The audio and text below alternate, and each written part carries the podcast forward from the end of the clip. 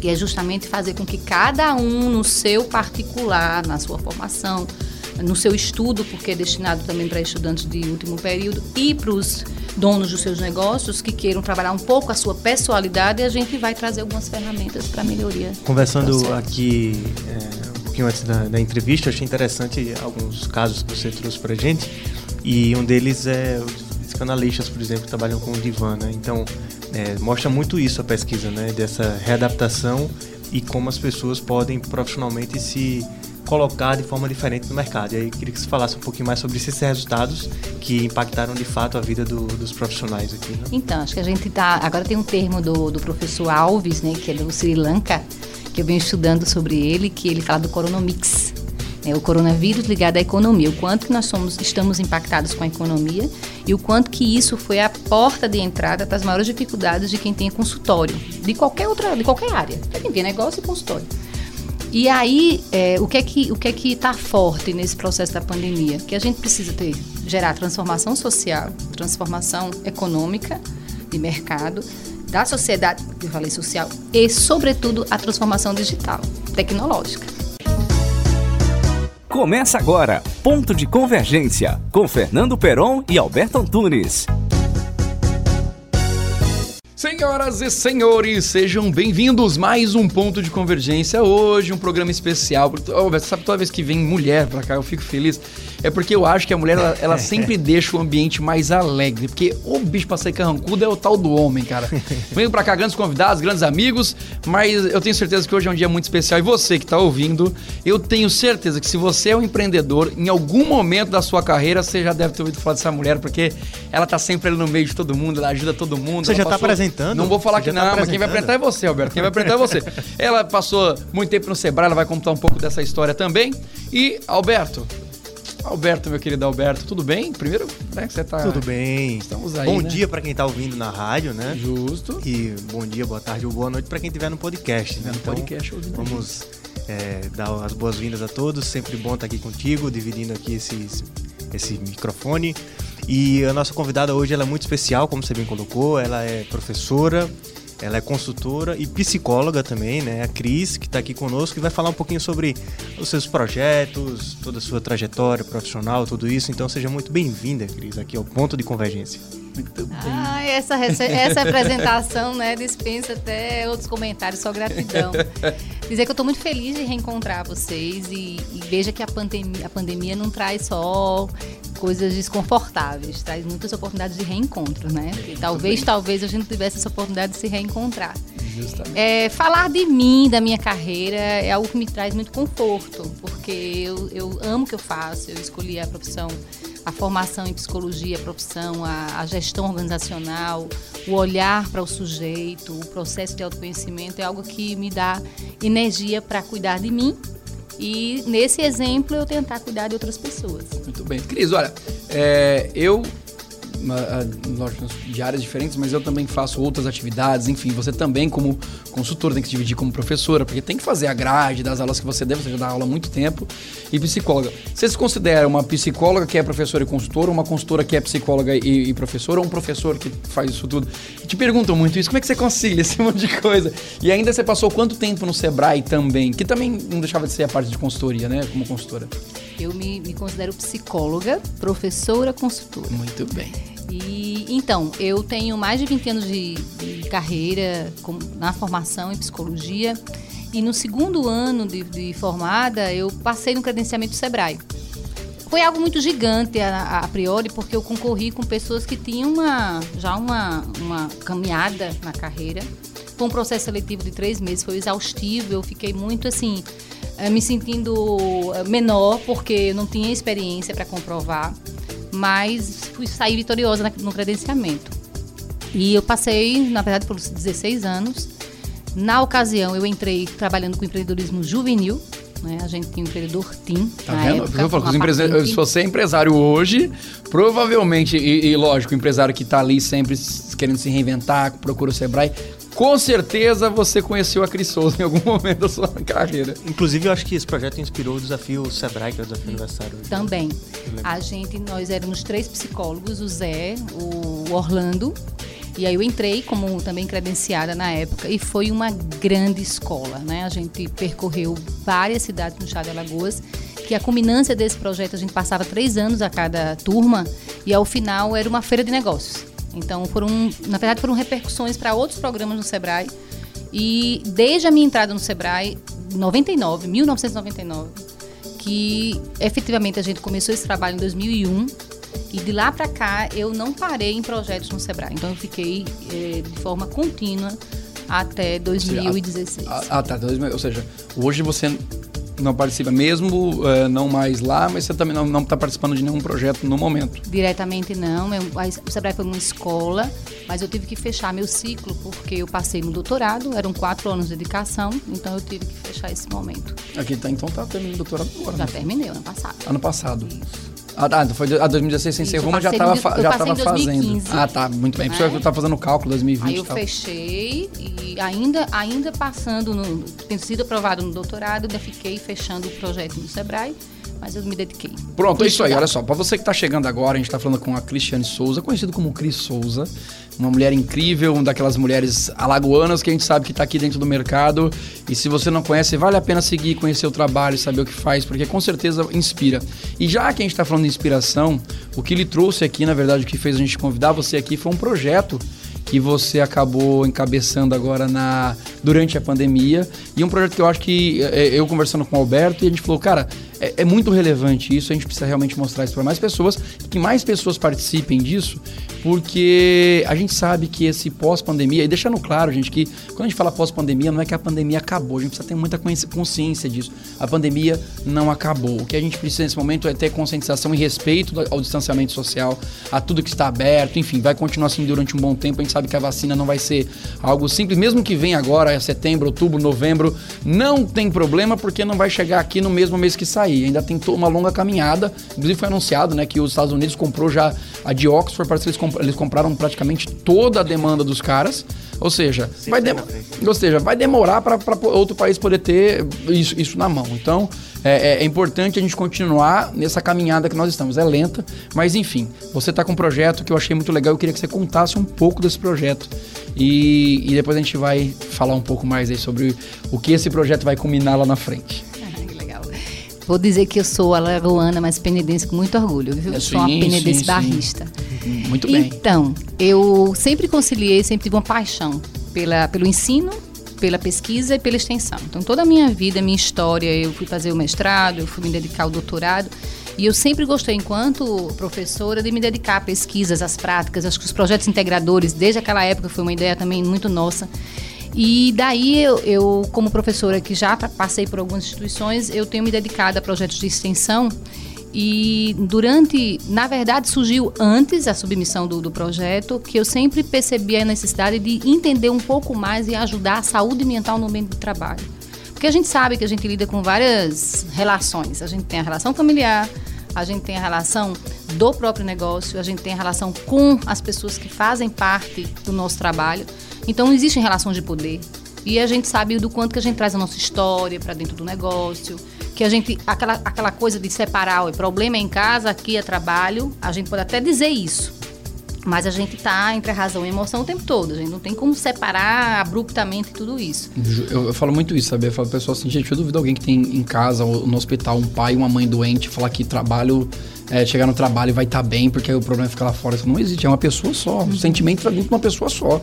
É, não existe né, uma caixinha para guardar isso. Infelizmente, é isso. Não dá para segregar. Então, assim, a partir desse contexto, e a psicologia organizacional é, é, é uma trilha que eu tenho feito há, há muitos anos, ela, ela promove, ela deseja promover, seu maior objetivo é a saúde mental no ambiente de trabalho. Não é psicologizar no ambiente de trabalho, mas entender essa harmonização entre a razão a saúde física, mental, espiritual, emocional, para a gente tentar descobrir formas de performance, tanto do trabalhador quanto do empregador, para que todos juntos possam alcançar o lucro e alcançar a sua performance pessoal, seu desempenho profissional, enfim. Então, pensando nisso, eu elaborei um projeto chamado A Partir de Agora, a gente renomeou Covid Avaliação em Saúde, né? Covid Avaliação em Saúde. Então, a, a ênfase na vida do sujeito justamente nesse retorno. Eu pre já preparamos durante o afastamento e a gente vai continuar por um longo tempo aí preparando a melhoria desse pessoal para desempenhar suas novas funções. Justo. É, você começou com. São três etapas, né? Que você falou, você começou com uma pesquisa. Fala um pouco sobre essas pesquisas e, é, e depois a gente vai falar sobre o resultado delas, mas enfim, começa falando um pouco é, como é que você mapeou essa pesquisa, assim, como eu vou fazer para atingir as pessoas que eu quero chegar. Então, antes de começar esse projeto de extensão, eu sempre fiz meus trabalhos é, das disciplinas de uma forma muito prática.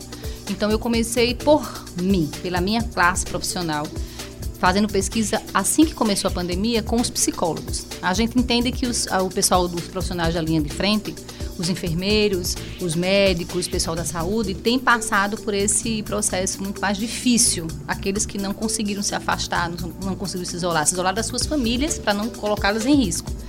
E aí eu digo, por que não? Que nós fomos demandados a um atendimento online, atendimento ao pessoal da linha de frente, por que a gente não fazer essa pesquisa no início da pandemia com os psicólogos? Então, a gente lançou uma pesquisa para entender a saúde mental dos psicólogos. A gente percebeu dificuldade de, de fato, buscar equilíbrio para atender os, os, os pacientes, os clientes.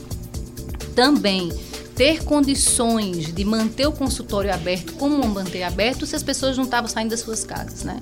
E ressignificar o seu negócio, já que na faculdade de psicologia a gente não tem disciplina que trabalhe negócio, gestão organizacional e empreendedorismo.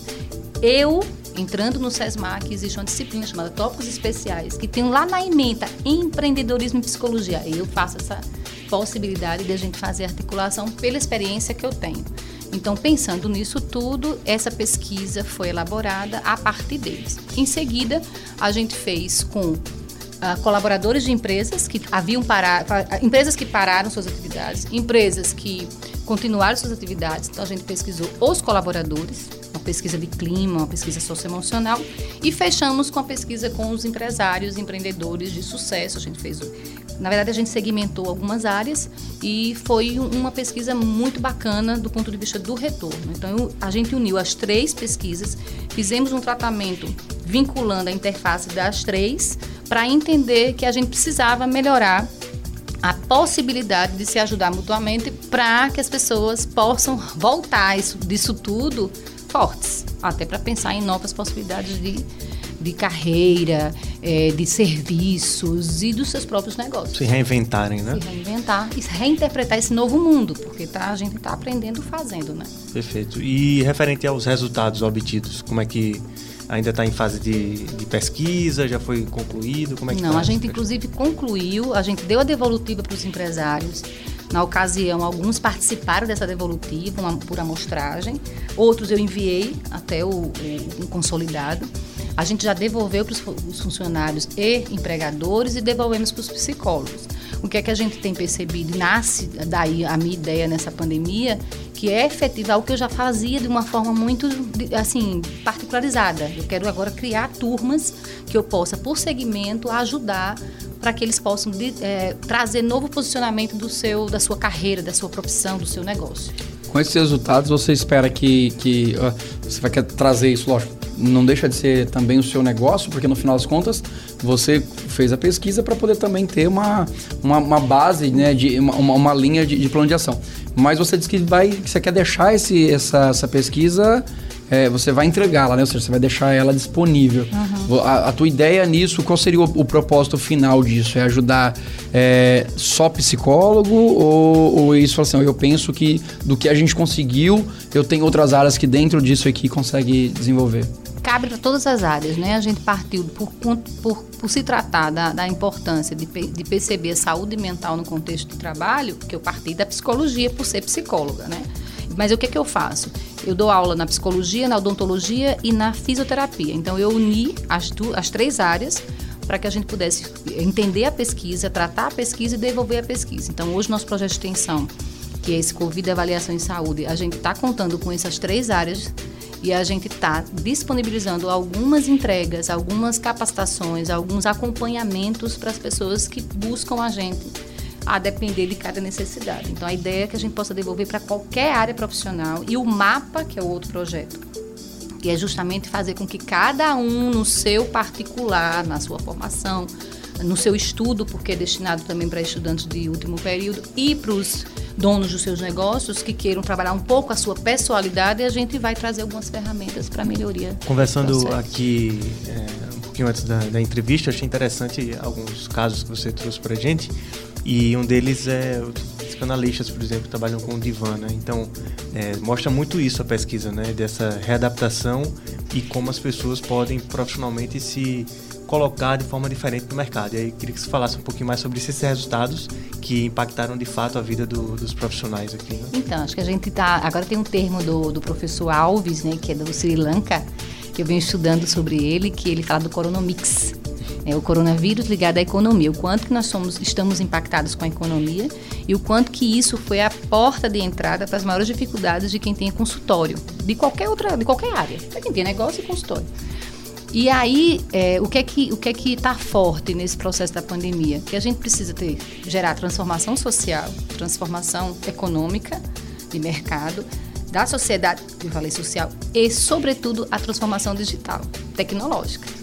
E nós psicólogos a gente sempre foi na literatura toda em psicologia e psicanálise voltado ao atendimento olho a olho. A gente tem a, a forma de ver como é que o sujeito se comporta numa cadeira, os psicanalistas, muito menos a possibilidade de ter qualquer interface por telefone. São os mais distantes do seu paciente. Né? O corpo fala, né? Então, a observação. Aí, o que está acontecendo? Eles estão tendo vários grupos de estudos, várias intenções para revisitar a literatura, para tentar formas de online conseguir estabelecer esse Você como pesquisador, eu vou, são duas perguntas ah, que tem a ver com, a, com, com, isso, mas acho que essa, essa aqui é a mais curta. É, antes dessa, dessa, dessa avaliação que você tem feito agora, por exemplo, você partiu da base do que você está falando do coronavírus e do que aconteceu pós-pandemia, mas existia algum tipo de pesquisa nessa linha feita antes do coronavírus para que você pudesse pelo menos fazer uma comparação na, do pensamento, como você falou agora, a dificuldade da volta, ok, isso é uma coisa que é nítida tal, mas agora a gente vai falar sobre o interno, a pessoa que respondeu ali e você começa a perceber sobre o comportamento da pessoa, sabe, da autoestima, da é, existia algum tipo com um psicólogo mesmo que seja anteriormente para você comparar e dizer assim, o quanto mudou a cabeça deles durante a pandemia? Tem, várias pesquisas, Aí vários você conseguiu estudos. fazer tem, essa, você tem, faz o mapeamento também vai contemplar tanto o que você tem de resultado, olha, o que nós conseguimos foi isso e como as pessoas pensavam antes era assim. Uhum. Que eu acho isso uhum. muito importante para mostrar que a transformação realmente é real. Porque tem gente que é assim, a ah, transformação, mas fala, que transformação? Tem que trabalhar a, a história da formação, a gente eu, eu parto da minha formação porque é onde eu estou realmente inserido, mas se a gente parte para outras formações, a gente viveu um, um mundo muito mais real do que virtual. Claro que muita gente já trabalhava em home office, muita gente trabalhava de uma forma híbrida. Ah, tem o um ensino híbrido, EAD. Para muitos, isso era ainda uma, uma, realidade muito distante. Eu não quero fazer EAD, eu prefiro presencial. Tinha essa coisa da pegada, porque nós somos seres de mobilidade social. A gente quer, a gente é do afeto, a gente é do abraço, a gente é do olho no olho é difícil ressignificar tudo isso. E nós psicólogos estávamos muito, assim, muito acomodados, muito voltados. Eu posso dizer porque eu não vou falar de outra área, porque eu, né, claro, claro, claro.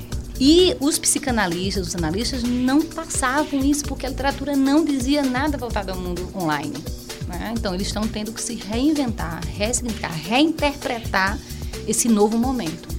Mas para isso eles estão tendo uma bagagem, eles sabem, são bons especialistas e estão buscando formas de. A segunda traduzir. pergunta é justamente isso. Você, como uma pesquisadora, cientista que gosta né, de dados e, e trazer isso como você está trazendo aqui nessa, nesse mapeamento que você está criando, é, já existe hoje, você falou não existia, mas já está se criando literatura uh, é, para digitalizar, vamos dizer assim, a, o trabalho do psicólogo tá para quem faz clínica, né? Deixando claro que é para quem faz clínica, porque tecnologia para quem faz corporativa que já existe e, e vários outros. A gente até entrevistou alguém aqui, né, Alberto, que falou sobre, é, sobre seleção, por exemplo, de uma forma muito bacana. A que, e a, que é, e, e, a, e a Lara. E a Lara, que é, que é muito legal já, ou seja, que é, é dentro da área da psicologia, que assim é uma mão na roda, porque ah, a tecnologia chega no seu colo já o candidato pronto, praticamente o cara que... Uhum. Sabe quando você fez um um, sabe o alfaiate faz o casaco para a pessoa? Tipo, é isso, a pessoa para a empresa.